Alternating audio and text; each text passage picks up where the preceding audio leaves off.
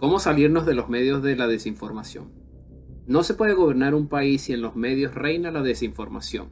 ¿Cómo es posible que una frase tan corta haya logrado ser tan certera e influyente? En primer lugar, aclaro, esa frase no es de mi autoría. Le pertenece al editor y fundador de esta revista, José Miguel. Sin embargo, desde que pronunció esas palabras, me parece que no se puede iniciar ninguna conversación sobre los medios de comunicación y su importancia sin antes hacer mención a ella. A través de la historia y en hechos muy recientes se ha demostrado que las grandes estructuras mediáticas, tradicionales o alternativas, gozan de un poder sin límite al momento de impulsar agendas particulares.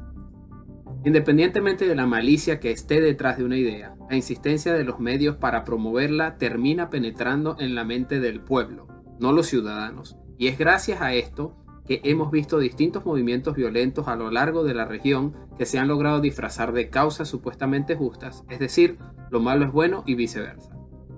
Los medios tradicionales y las principales redes sociales están cargadas de una tendencia ideológica muy clara que, irónicamente, de haberse implementado en los momentos de su creación, ninguna de estas grandes plataformas hubiera podido llegar al sitio donde se encuentra actualmente.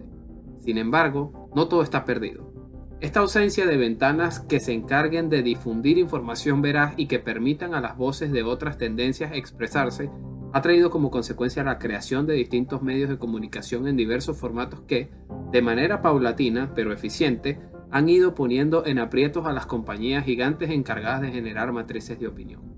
No obstante, el trabajo se dificulta cuando existen individuos que no se preocupan por buscar fuentes alternativas y siguen haciendo crecer directa o indirectamente a las plataformas tradicionales.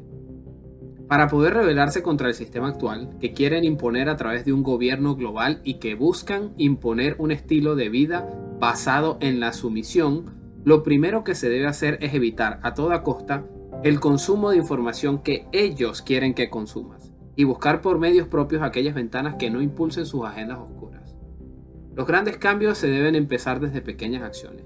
Un medio sin audiencia está destinado al fracaso. Sea escrito, radial, televisivo o digital, se debe dejar de apoyar a las plataformas cuyo objetivo es promover las ideas de la opresión. Salte del sistema, rebélate contra el sistema.